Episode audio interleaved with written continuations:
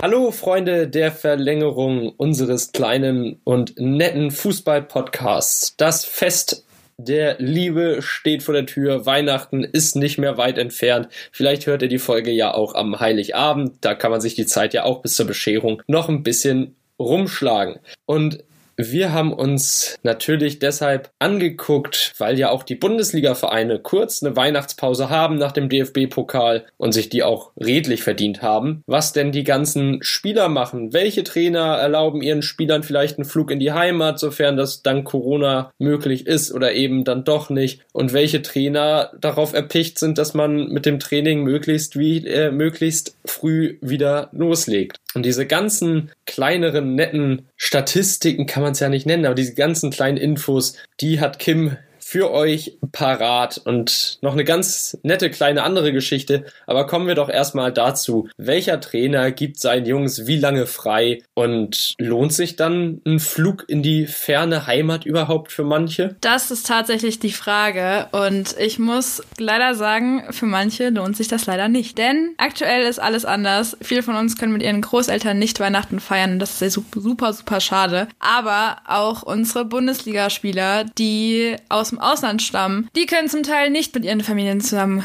Weihnachten feiern. Und das ist ziemlich schade und auch voll traurig, wenn du mich fragst. Aber erstmal zu dem, was so die Fakten sind. Die Fakten sind, dass man insgesamt ungefähr zehn Tage Winterpause hat. Das kann man aber nicht wirklich Winterpause nennen, weil man wirklich anständig frei, vielleicht je nach Verein, vielleicht die Hälfte der Zeit ähm, im Schnitt wirklich frei hat. Ansonsten muss man halt weiter arbeiten und muss man halt weiter alles dran setzen, dass es weiterläuft. Die Vereine, die aber am allermeisten frei haben, das sind mit Bayer Leverkusen, Bayern München und sogar die Frankfurter Eintracht, denn die haben jeweils acht bis neun Tage frei. Alle anderen haben ein ja, einen soliden Mix aus vier bis sechs Tagen. Dann gibt es vereinzelt aber auch noch ein paar Vereine, die nur drei Tage frei haben. Und das ist dann schon ein bisschen wenig für Weihnachten, wo man ja normalerweise eine ziemlich lange ähm, Winterpause gewohnt ist. Aber einen richtigen Urlaub gibt es für die ganzen Bundesligaspiele aktuell auch nicht, weil die Sportbild zum Beispiel hat einen Bericht angegeben, wo man nochmal zusammengefasst hat, wer darf wohin reisen. Und Lukas Piszczek zum Beispiel vom BVB darf nach Polen, einfach weil es in NRW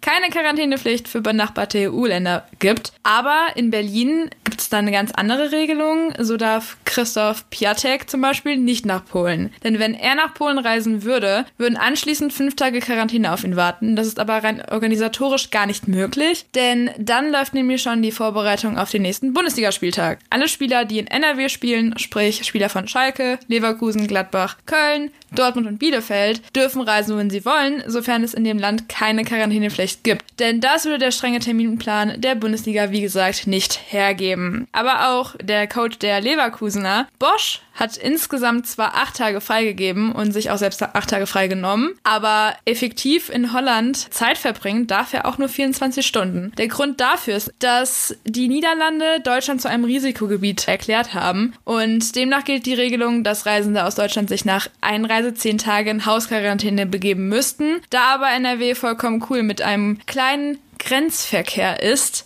sind 24 Stunden in der Heimat möglich. Ja, weitere Glückspilze sind dann eigentlich auch Lukas Radetzky, der nach Finnland darf, einfach weil er finnischer Staatsbürger ist und die dürfen immer wieder ein- und ausreisen. Lukas Alario darf nach Argentinien, Leon Belli darf nach Jamaika. Pechvögel hingegen sind beim FC Bayern dann Alfonso Davis, der nicht nach Kanada darf und Douglas Costa, der auch nicht nach Brasilien darf, weil hier besteht dieselbe Problematik wie in Berlin, denn in Bayern gilt das, wie gesagt, genauso wie in Berlin, dass man danach fünf Tage in die Quarantäne müsste und das ist, wie gesagt, nicht mit dem Terminkalender der Bundesliga zu aktuellen Tagen vereinbar. Aber die Bayern haben, wie gesagt, acht bis neun Tage frei.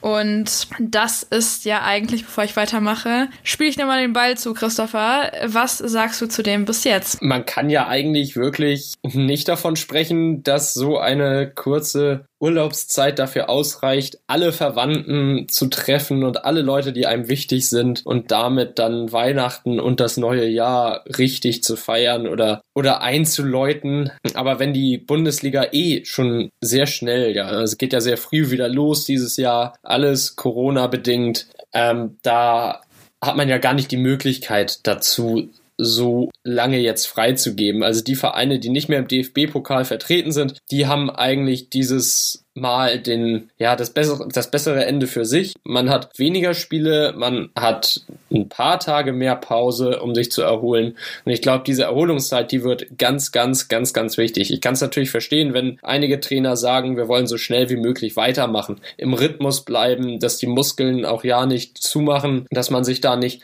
zu sehr in den in diesen Couch Flats Modus äh, versetzt, den man dann doch als ich glaube Zuhörer dieser Folge und auch wir äh, ganz gerne mal kennt. Und ich glaube von den vom Gedankengang her ist das halt ein ganz schwieriges Abwägen zwischen ich gebe jetzt frei und lass die Spieler mal mit dem Kopf woanders sein und ich muss noch darauf achten, dass am Ende alle immer noch eine gewisse Grundspannung drin haben, dass man mit allen dann bei den Bundesligaspielen antreten kann. Du hast es äh, ja schon beschrieben bei Chris, Christoph Piontek von Hertha BSC Berlin, wenn der nach Polen fährt äh, und dann wieder zurückkommt und dann in Quarantäne müsste. Das wäre ja für Hertha ein Albtraum, weil man dann wieder schnell umplanen muss und so viel Zeit zum Umplanen, das der besteht, die besteht eigentlich dieses Jahr ja gar nicht. Also da kann ja von heute auf morgen immer wieder irgendwie was Neues dazukommen und am Ende steht Hertha dann komplett ohne Stürmer da, wenn noch ein Luke Bacchio oder so ausfällt. Und das ist alles nicht optimal.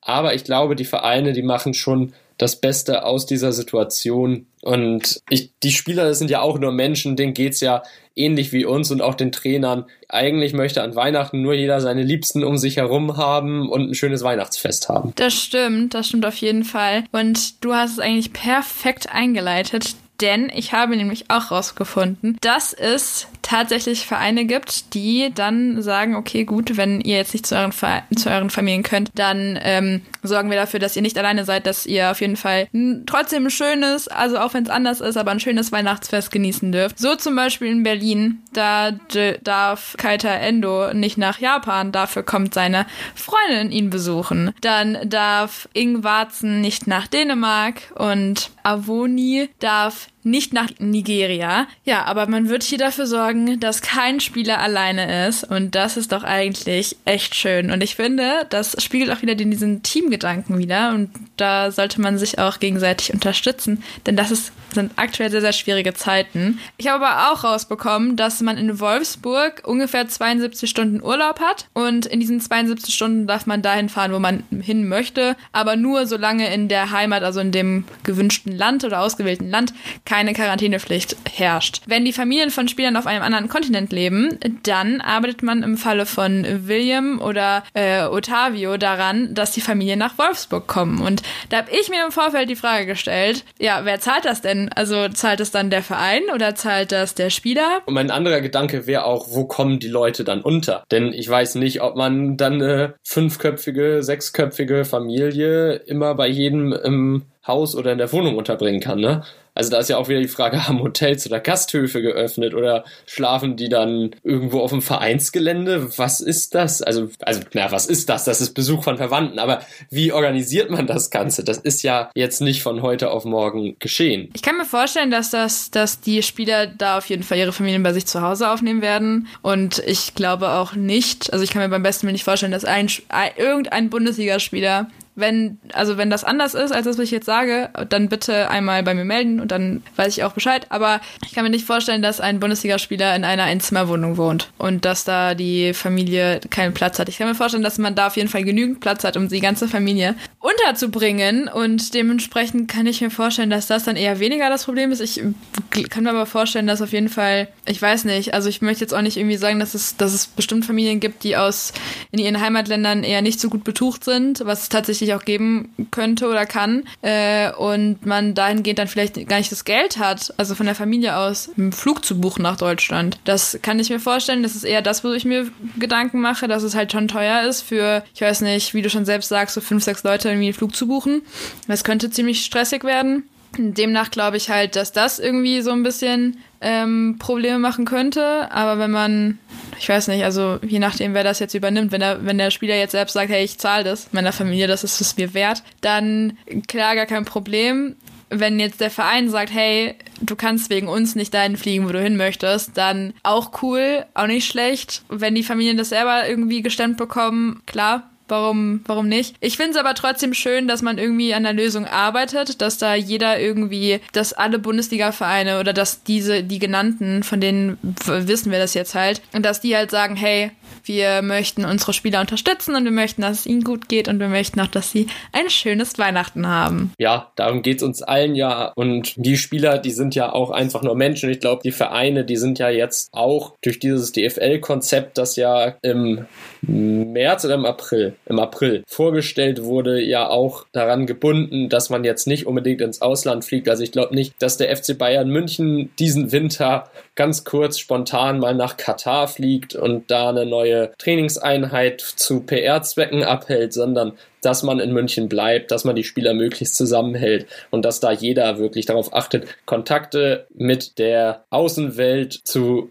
vermeiden, zu minimieren und höchstens die Familie im engsten Kreis dann bei sich zu haben. Und der, apropos FC Bayern München, ich weiß, das passt jetzt gar nicht in diese Weihnachtsstimmung rein, aber es passt in die Stimmung rein, dass es doch eine ganz nette Story ist, denn du hast da eine kleine Geschichte ausgegraben, die sich auf einen der Spieler bezieht, der momentan zu den Besten im Bayern-Kader gehört. Ja, genau. Ich habe eine ziemlich interessante Geschichte zu Kingsley Coman gefunden. Und die, ja, also ich glaube, da kann man auch echt erstmal drüber lachen, wenn man zumindest, also zumindest wenn man nicht zum Beraterteam von Kingsley Coman gehört, weil wenn man zu diesem Team gehört, dann sollte man sich irgendwie ein bisschen Gedanken machen und auch, ja, ich weiß nicht, ob man da sagen kann, äh, Augen auf bei der Berufswahl, aber irgendwie ja schon.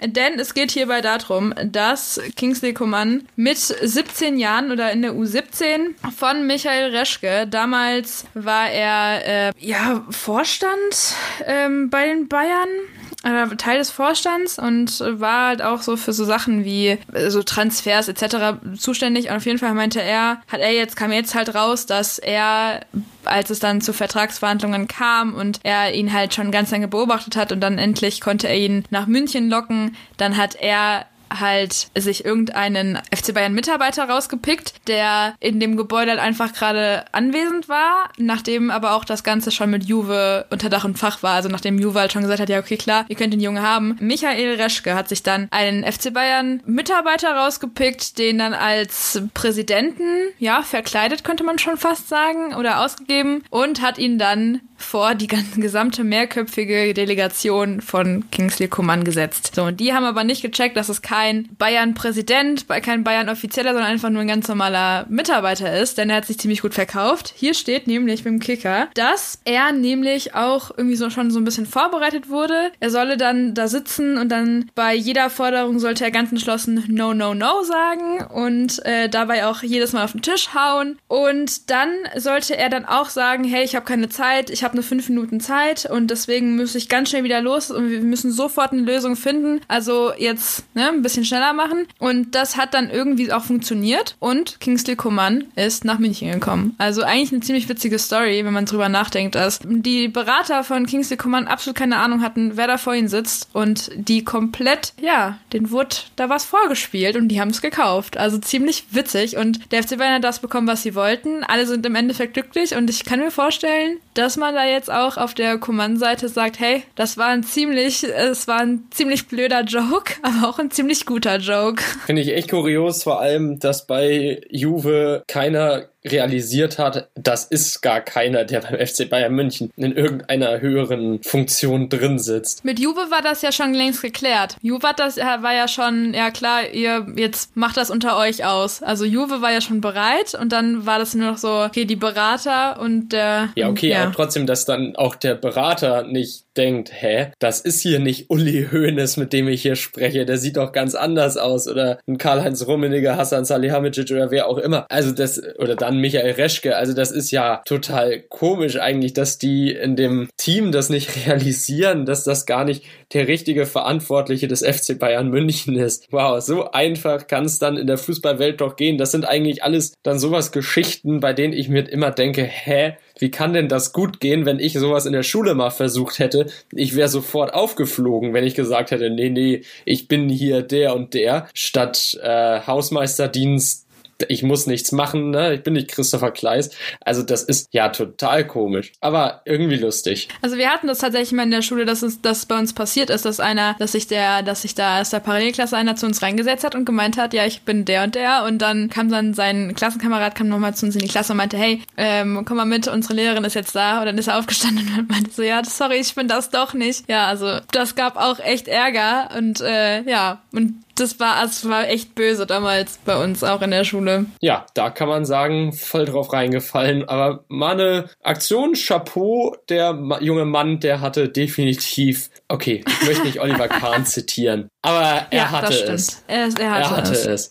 Naja, gut. Weihnachten steht vor der Tür und so eine schöne, besinnliche Zeit eigentlich.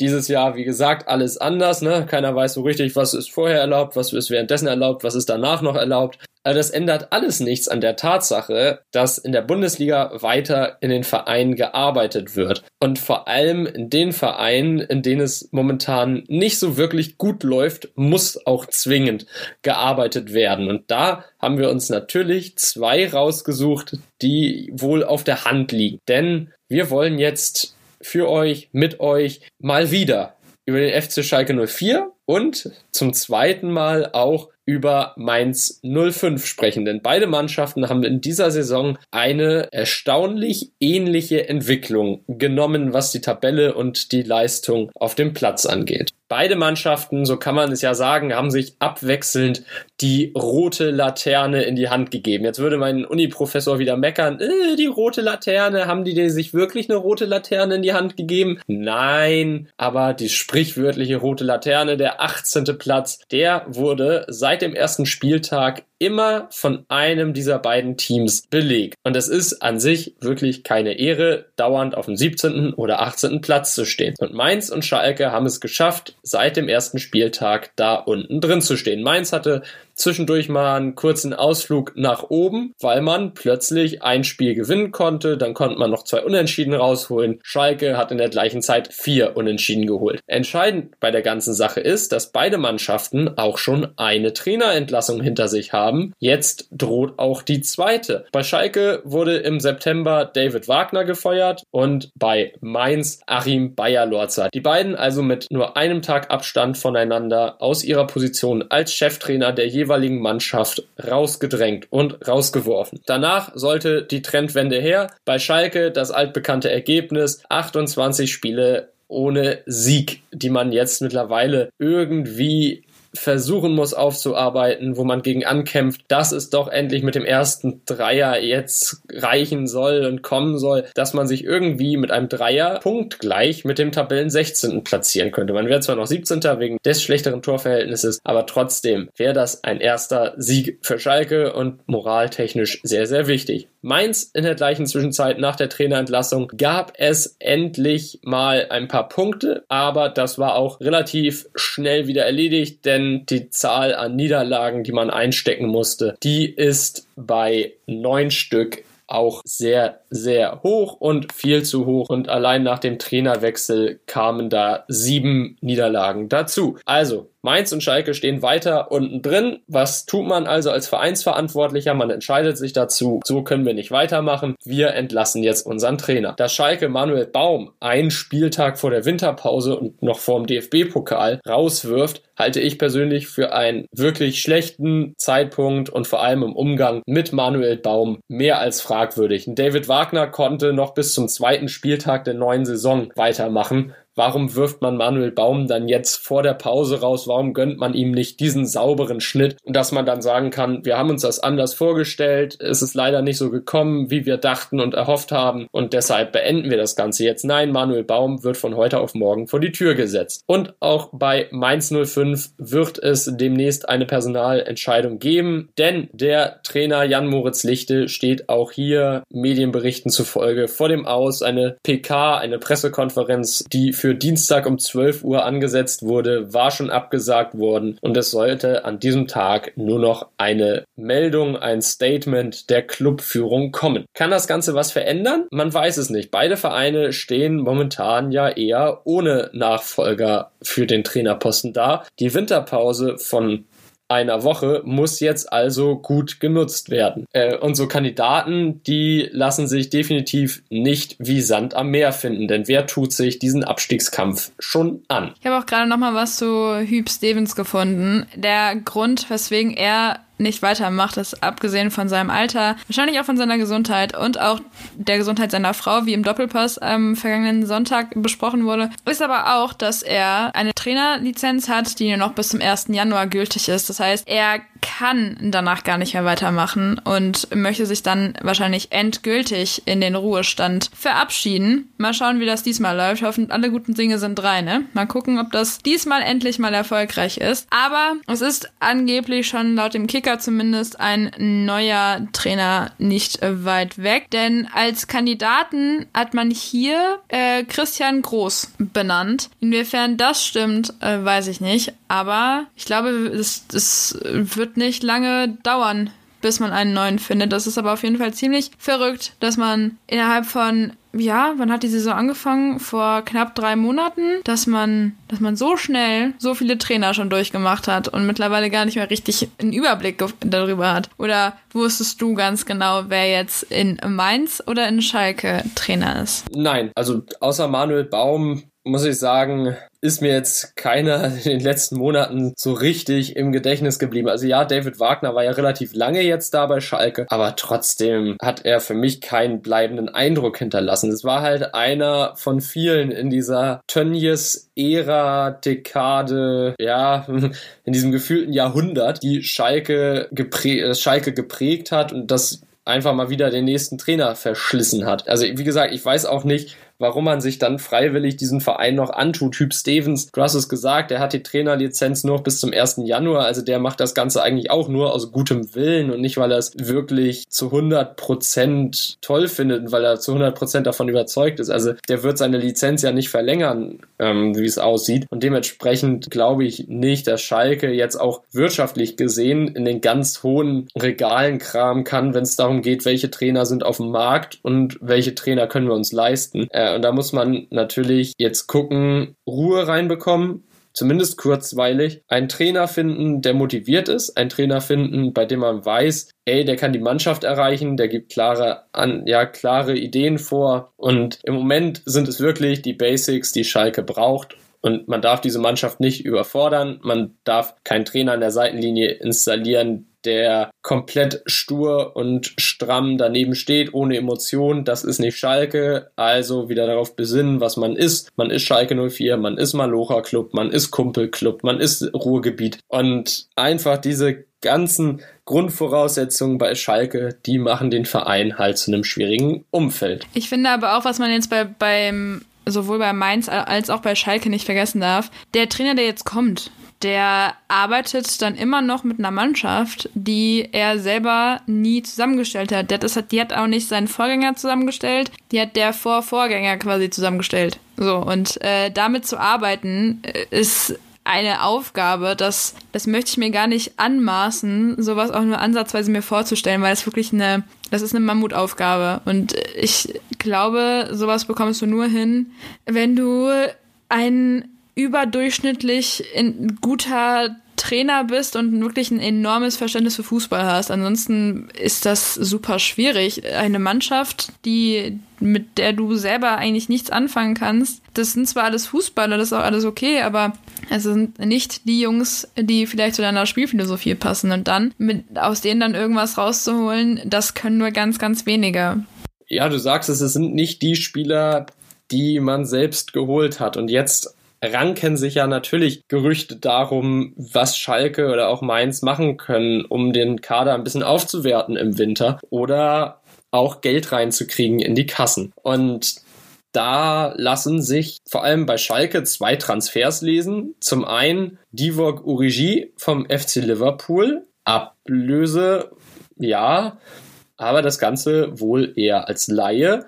Einige vermuten sogar, dass man das dann mit dem Spieler, den ich als nächstes nenne, verrechnet, heißt Liverpool zahlt eine Ablöse und gibt Origi als Laie ab. Denn dabei handelt es sich um Oscan Kabak, den ich denke mal, ja, wertvollsten Mann, den man veredeln könnte momentan im Schalke-Kader. Denn Liverpool hat zurzeit dringende Innenverteidiger-Sorgen und da muss Ersatz her und Oscan Kabak, dem traut Jürgen Klopp anscheinend den Schritt in die Premier League zu. Und bei Schalke, da kann man das Geld nur gebrauchen. Denn 25 Millionen Euro, die Kabak wert ist, das ist kein Pappenstiel, selbst für den FC Liverpool und selbst in den heutigen Zeiten von Megatransfers und super Ablösesummen sind 25 Millionen Euro immer noch eine Menge Geld. Sportlich natürlich eine Schwächung, auch wenn man sagen muss, Kabak bisher bei Schalke hat er noch nicht sein volles Potenzial ausgeschöpft. Bei Mainz auf der anderen Seite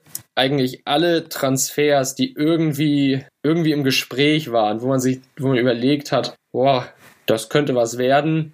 Nee, hat sich alles zerschlagen, auch die Transfers von Mainz weg. Die Wahrscheinlichkeit, dass ein Musania KT zum Beispiel zu Borussia Dortmund oder Neapel wechselt, das sinkt. Dass ein Robin Quaison zu Lyon geht, da sinkt die Wahrscheinlichkeit auch. Also die letzten Wochen, die machen das natürlich nicht leicht für den Abst möglichen Absteiger, äh, seine Spieler wegzukriegen und Geld zu generieren. Ne? Also das, die anderen Vereine, die sehen ja auch, wie die spielen und keiner möchte sich mit einem schlechten Spieler verstärken. Das widerspricht sich ja schon und deshalb ist es halt so schwierig, dann auch bei solchen Vereinen wieder Geld rauszukriegen, ähm, um wieder mal ein Plus auf dem Konto zu haben. Ob und inwiefern denn jetzt überhaupt irgendwelche Transfergeschichten getan werden, hängt ja auch alles von der finanziellen Lage ab. Und ja, ich kann mir vorstellen, dass das für Schalke sowohl Fluch als auch Segen sein könnte.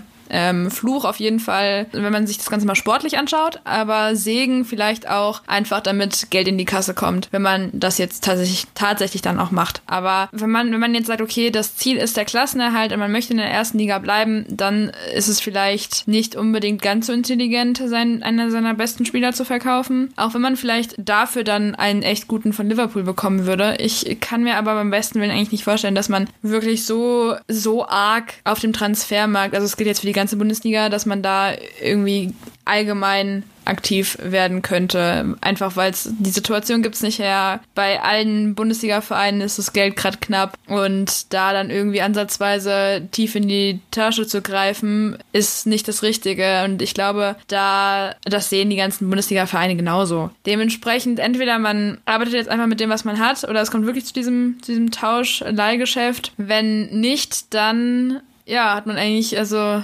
denselben Kader wie jetzt, muss halt irgendwie an den, also sowohl bei Mainz als auch bei Schalke, ich will jetzt gar nicht nur über Schalke sprechen, aber man muss halt einfach mit beiden Mannschaften irgendwie arbeiten können. Und beide Mannschaften gab es ja so in der Art und Weise eigentlich auch schon letztes Jahr. Da hat es ja zumindest in der, in der Hinrunde einigermaßen funktioniert. Und dann in der Rückrunde gab es dann ein paar Schwierigkeiten und jetzt läuft es halt nicht mehr. Und da muss man einfach mal gucken, woran hat es denn jetzt gelegen? Klingt jetzt so doof, aber woran hat es gelegen? Fragt man sich dann ja immer, woran es gelegen hat. Aber ja, woran hat es woran hat's gelegen? Ne? Das fragt man sich hinterher immer. Woran hat es gelegen?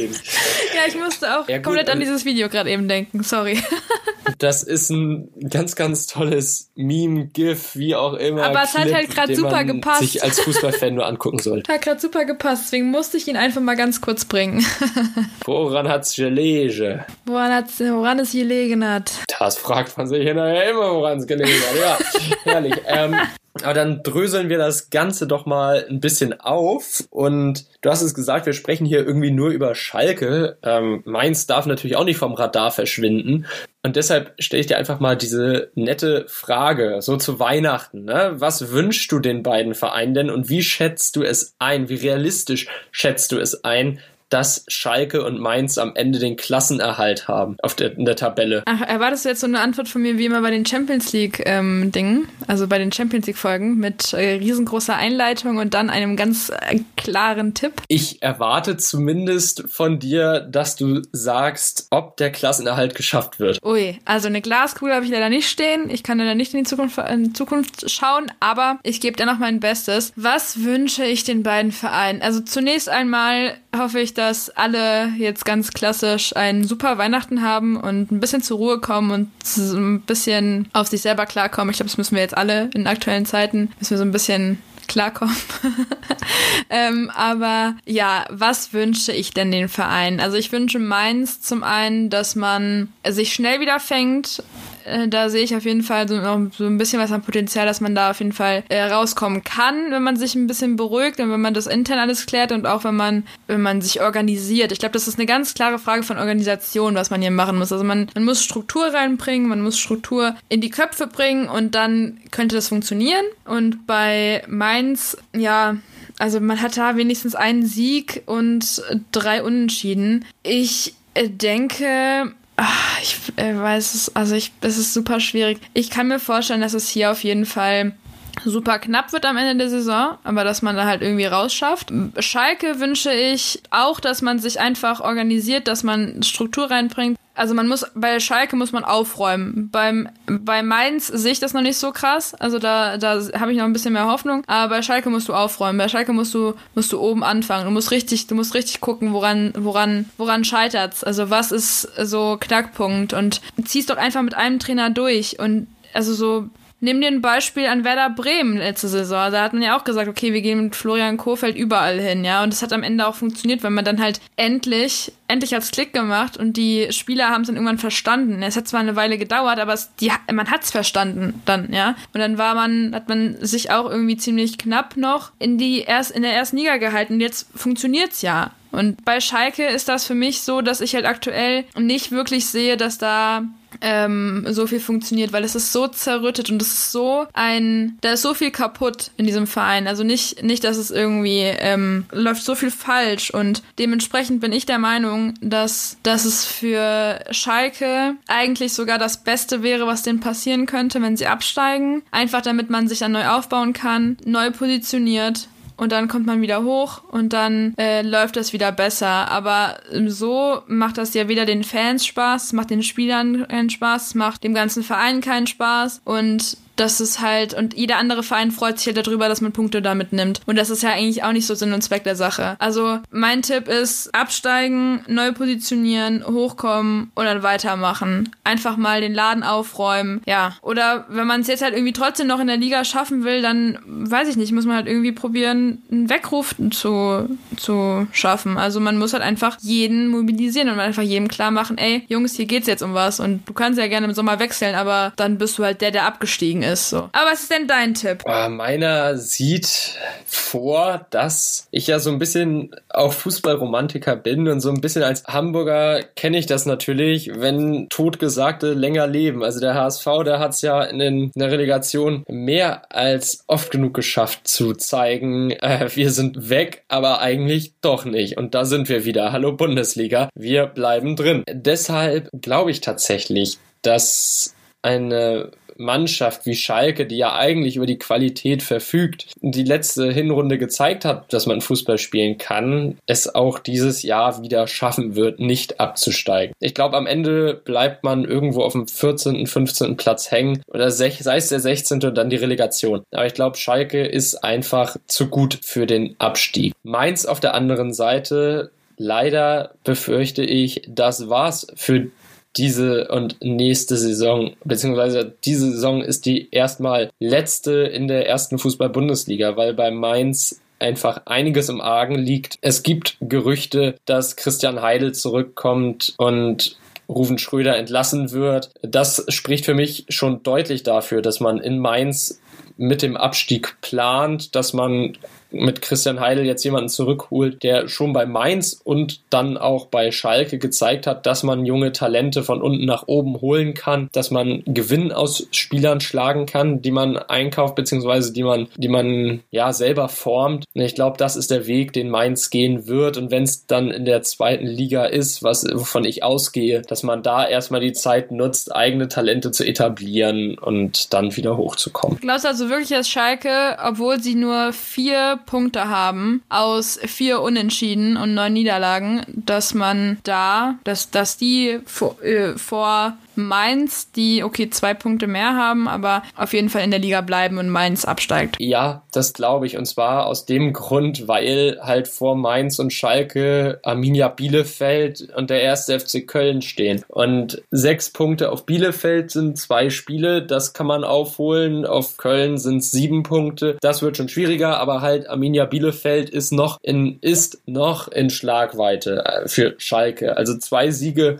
wenn man die holt, wäre man punktgleich, sollte Bielefeld beide verlieren, beide Spiele. Und das ist halt machbar.